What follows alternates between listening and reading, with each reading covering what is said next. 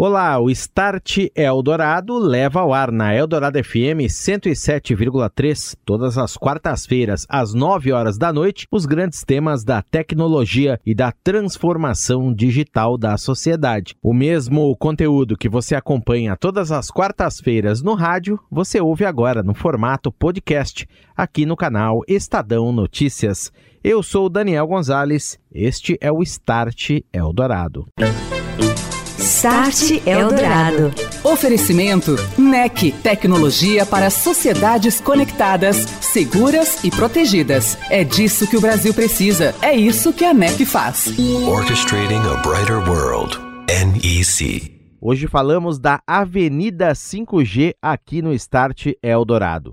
Com a chegada das redes de quinta geração ao Brasil, se abrirão vários campos de negócios oportunidades para empresas nacionais que desenvolvem softwares para diversos tipos de aplicações baseadas em 5G e também empresas que orquestram soluções para as redes de quinta geração em padrão aberto, chamado Open RAN.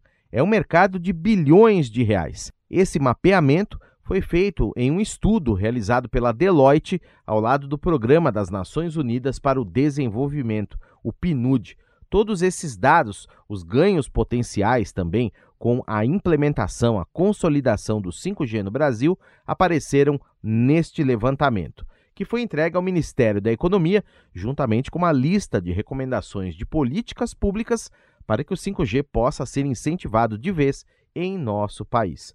Bom, sobre tudo isso, eu converso hoje aqui no Start com a líder de tecnologia, mídia e telecomunicações na Deloitte, Márcia Ogawa. Boa noite para você, Márcia. Bem-vinda novamente aqui ao Start. Como vai? Boa noite, Daniel. Muito obrigada novamente pelo convite. Boa noite a todos que estão aqui sintonizados aqui em nosso canal. Muito obrigado, Márcia, novamente pela sua presença aqui com a gente. Vamos começar pontuando esse estudo. Eu queria que você começasse nos explicando a respeito dessas cifras que aparecem, cifras expressivas 91 bilhões em chances no mercado de software para empresas brasileiras que desenvolvam soluções de suporte de uso do 5G nos mais variados setores de negócios e mais 10 bilhões vinculados ao mesmo desenvolvimento, ao mesmo tipo de solução, mas para redes abertas e desagregadas no padrão Open RAN. Como é que foi feito esse estudo, Márcia, e como é que vocês chegaram a esses valores? Ah, perfeito, Daniel. É, deixa eu contextualizar um pouco o estudo e para poder gente, é, para chegarmos nos números para que é, os ouvintes aqui possam entender um pouco a lógica, né? Na realidade, nós fizemos aqui um estudo aí é, sobre a demanda do Ministério da Economia para identificar é, a potencial oportunidade na área de software é, relacionada ao 5G. É, e esse foi um estudo bastante exaustivo, onde nós fizemos é, é, benchmarking em termos de políticas públicas é, em outros países, é, foram feitas diversas entrevistas com especialistas do mercado, foram conduzidas pesquisas diretas é, com, com o público consumidor, enfim, foi uma, um, um, trabalho bastante extenso, cujo objetivo final seria qual é essa oportunidade de software ligado ao 5G e o que, que o Brasil precisa fazer para poder é, estimular o crescimento deste que a gente chama de um novo mercado. Né? Então, o 5G, bem você pontuou, é uma avenida, é uma avenida que se abre, né? E, na verdade, é, uh, até mesmo as, as, as, as, conectividades advindas aí das gerações anteriores, vindo de 3G, 4G e 5G, serão potencializadas, é, mas existe também um outro lado, que é, é em cima dessa avenida poderão surgir, é, vão surgir, né, certamente, oportunidades de é, desenvolvimento de aplicações para servir indústrias. Né? Então, este, é, ou seja, dentro dessa avenida vão surgir é, estas aplicações. Né? Então, são aplicações, são desenvolvimento de software, são integrações de sistemas, é, que o Brasil ele pode participar. Então, é um pedaço que nós chamamos aí de é, soluções 5G, né, que elas envolvem não somente a questão de redes abertas, mas as redes tradicionais mesmo. Né? É, existe também é, uma outra análise que nós fizemos, é, Uh, em cima do Open RAN, ou seja, redes desagregadas, né? Como eu já acho que eu já tinha explicado no outro é, no outro seminário, o Open RAN é uma nova configuração, né, de arquitetura de rede, na qual é, é, os componentes, os elos da cadeia estão desagregados, onde esses componentes desagregados podem participar diversas empresas nos seus diferentes modelos de negócio. Dentro desse contexto, a gente está falando de diversas empresas empresas, também surge a oportunidade que empresas brasileiras, sobretudo as de software, possam se é, é, se encaixar desses elos da cadeia desagregada. É o que a gente chama de software, que vão servir, software que vai servir esta partes da cadeia da rede desagregada. Tá certo. E aí o valor destas duas frentes de oportunidades foi calculado, é isso, Márcia? Foi exatamente estas duas oportunidades né, a oportunidade de, é, de, de, software ou empresas ligadas de, a software em, uh, em redes desagregadas, né, nós calculamos isso em torno de 10 bilhões, e nós estamos também calculando, é, calculamos também a oportunidade de empresas barra soluções que vão surgir e passar nessas avenidas, sejam para servir agricultura, saúde, é, serviços financeiros, enfim, tá? Tudo que é ligado aí a essas soluções que, que vai rodar em cima do 5G e aí nós calculamos em torno de 91 bilhões. Certo. Agora, adicionalmente, Márcia, o estudo também sinaliza o impacto do 5G na economia, quanto a nossa indústria poderá capturar com o 5G como um todo. Como foi feito esse cálculo e a que número se chegou aí? É, seria em torno de 590 bilhões. Né? Então, são esses números que nós exploramos é, em nosso relatório. Perfeito. 590 bilhões são os ganhos de produtividade, redução de custos, Exato. ganhos pelos negócios, enfim, tudo que está é, envolvido aí. Agora, Márcia, quando se fala em redes é, Open Run, há uma ainda Sim uma resistência, talvez, das operadoras em colocarem esse modelo em funcionamento desde já, justamente por conta ainda da necessidade de organização melhor, elas dizem, de você ter isso, uma estrutura mais bem resolvida para que esse tipo de rede, claro que no futuro deve ganhar uma dimensão enorme, né? Mas gente, elas estão uhum. começando, vamos dizer, a implementar o 5G pelas redes tradicionais. Aqui a gente está falando, por exemplo, das redes privadas ou oportunidades para provedores menores, para negócios menores também, como a agro, ou uma rede pra, específica para mineração, ou específica para indústria, por exemplo? Sim, sim, sem dúvida, né? Então, o que você falou está absolutamente correto. As operadoras elas estão iniciando aí a cobertura das, das redes 5G com as tecnologias mais tradicionais. É, e é lógico, em paralelo aí todas as, as, as operadoras do mundo estão fazendo os testes em Operam, até mesmo que é para que essa tecnologia fique mais madura e mais massificada. Mas é, existirão também oportunidades um pouco mais de curto médio prazo em, em redes Open sobretudo nas questões das redes privadas, né? Que são redes fechadas fechadas e que é, é, é, elas se tornam apropriadas, essa rede Open RAN pode se tornar apropriada. Né? Então, são redes aí voltadas à saúde ou redes voltadas a determinadas indústrias, então essas redes também poderão surgir aí a questão de curto e médio prazo.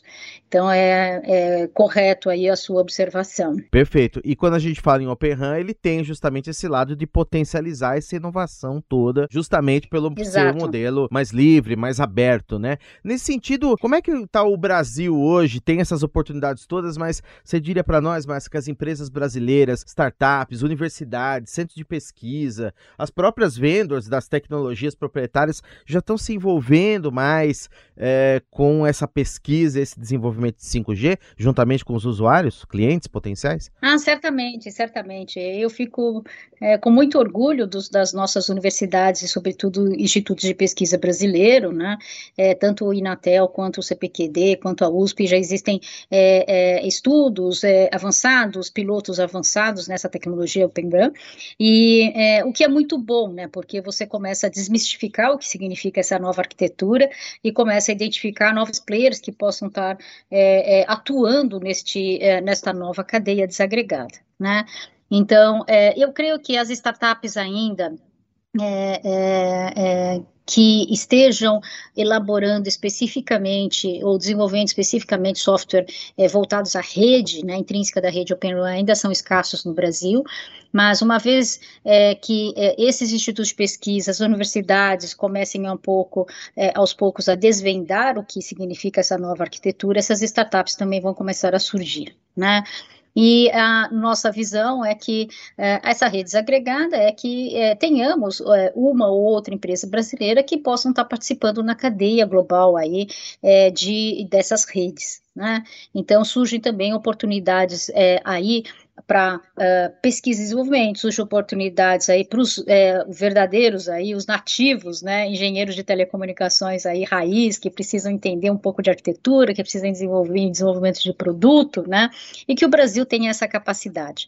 Então, é, foi por essa razão é que é, também nós é, fizemos esse aprofundamento no que tange a software de desenvolvimento, que seriam componentes do Open Run, né, porque nesta nova arquitetura, é, é, é, só para poder aqui desmistificar um pouco aqui para os nossos ouvintes, é o que tudo estava dentro encapsulado de um hardware, né, é que era um box de telecomunicações, passa a ser virtualizado.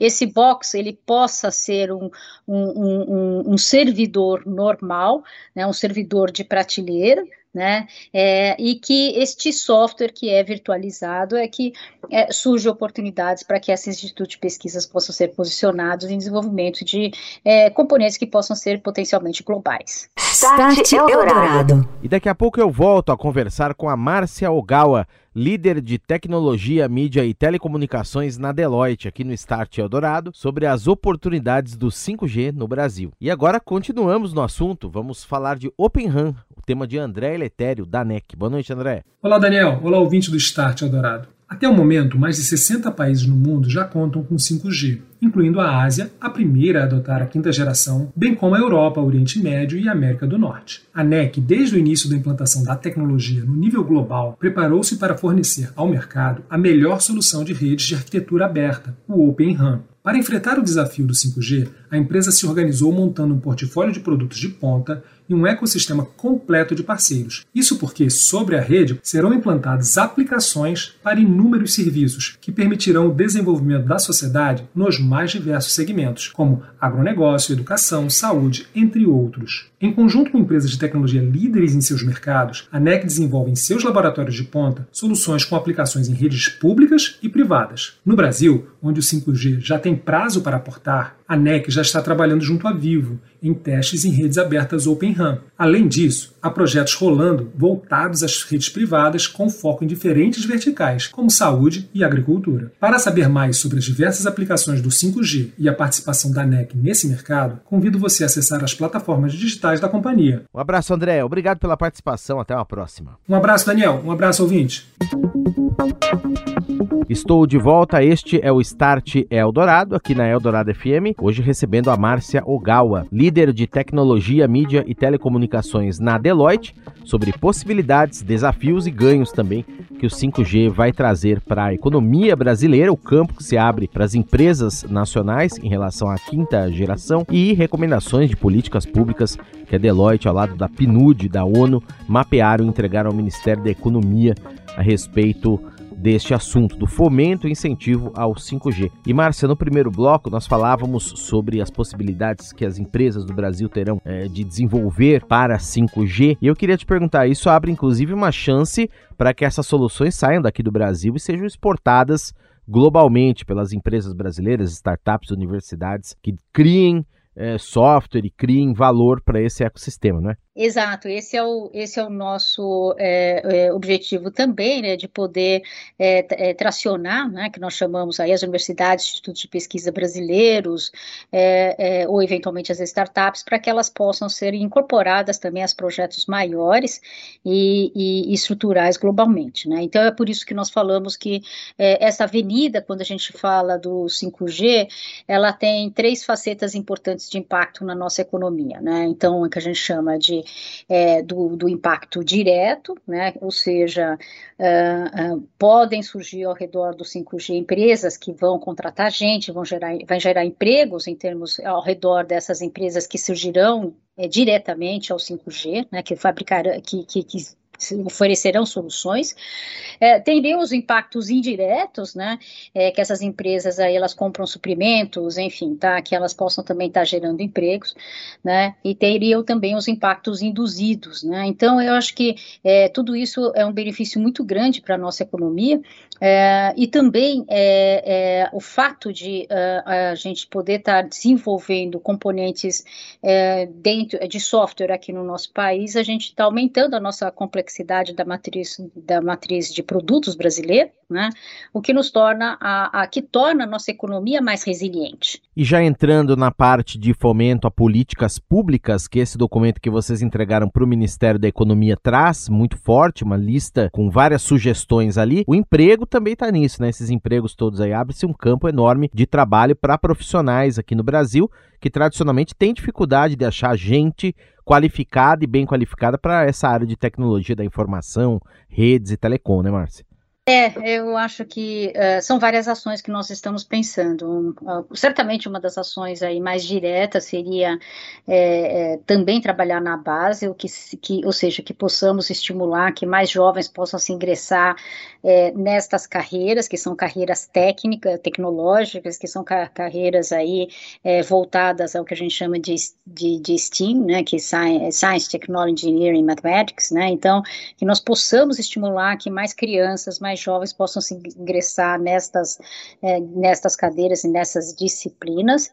É, estamos também pensando, é, uma das é, é, proposições aí do nosso estudo foi que a gente pudesse também estar tá estimulando a vinda é, de profissionais estrangeiros especializados, é, tanto no, no, âmbito aí de universidade, universitários, quanto professores, quanto profissionais especializados possam estar tá acelerando aí a transferência de conhecimento, a absorção dessa tecnologia e que também a gente possa também ainda mais promover é, mestrandos e doutorandos para que possam estar atuando em projetos de P&D internos nas, nas empresas. E Márcia, falando das outras recomendações agora, a Deloitte fez uma série de colocações aqui, por exemplo, criação de programas, é, inclusive para captar recursos, plataformas de testes, tem o lado do sistema S também, que é muito importante, do Senai, que pode é, ajudar, né, promover essas tecnologias, e justamente faz, é, fazendo isso que você colocou aí, é, tem o lado da inclusão feminina, enfim, tem uma série é, de propostas aqui. Você pode elencar, compartilhar com a gente aqui os, as principais aí, o que, que o documento recomenda é, que se faça assim num, a médio e a longo prazo? Ah, logicamente, é, uma, uma das é, é, recomendações, é, e que isso foi um aprendizado em relação a, a, aos, aos, aos, outros países, foi que haja uma coordenação é, do governo. Nós estamos falando de infraestrutura, nós estamos é, falando de alinhamento de diversos vetores. o fomento ao empreendedorismo, até então nós fomos muito bem sucedidos no fomento ao startup, sobretudo aí em AI, em IoT, mas agora precisamos também focar é, e fomentar as startups que venham a é, utilizar a tecnologia 5G, que a gente possa estar tá criando mais laboratórios de 5G, as startups elas precisam ter laboratórios para poder testar as tecnologias, é, é também que haja uh, projetos de colaboração entre é, com o Brasil e outros países também, né? mas sempre voltados a, a problemas reais. Né? Também que haja uma promoção do setor de tecnologia e telecom no, no país, é, e, e, e, que haja também essa divulgação é, internacional das empresas brasileiras provedoras de tecnologia, também apontamos também é, é, é, fazer ações é, focadas em grupos com baixa representatividade do setor, né, sobretudo mulheres. Nós temos aí uma, uma, uma, força de trabalho bastante grande das meninas, das mulheres, das moças que possam estar também é, se dedicando a esse tema. Né? É, também o fortalecimento da cadeia de suprimentos é importante, porque é, principalmente depois é, durante essa guerra ou depois dessa guerra aí, é, os, é, todas as, as, cadeias de fornecimento foram afetadas, então nós precisamos também fazer um, ações para fortalecimento da cadeia de suprimentos, né? Então essas foram as principais recomendações é, que nós apontamos ao, em nosso relatório. O plano agora é acompanhar isso de alguma maneira, Márcia, e é, melhorando esse relatório, de repente revisando, ampliando. Como isso vai ser feito?